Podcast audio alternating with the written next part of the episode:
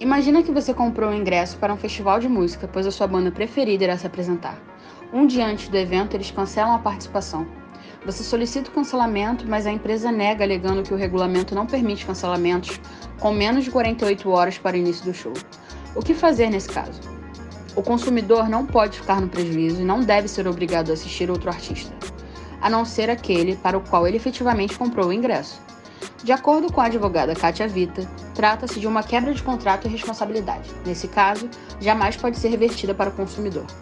O consumidor deve entrar em contato com a organizadora do evento para que fique registrada a tentativa de solução administrativa e negativa da empresa em fazer o reembolso do dinheiro. Caso a empresa continue inerte e se negando a solucionar o problema, o consumidor deve procurar um advogado ou defensor público com todos os documentos e provas necessários, além de atestar também todo o dano material, que é o valor gasto para poder exigir os danos morais e pela frustração da expectativa. Saiba mais em odia.com.br.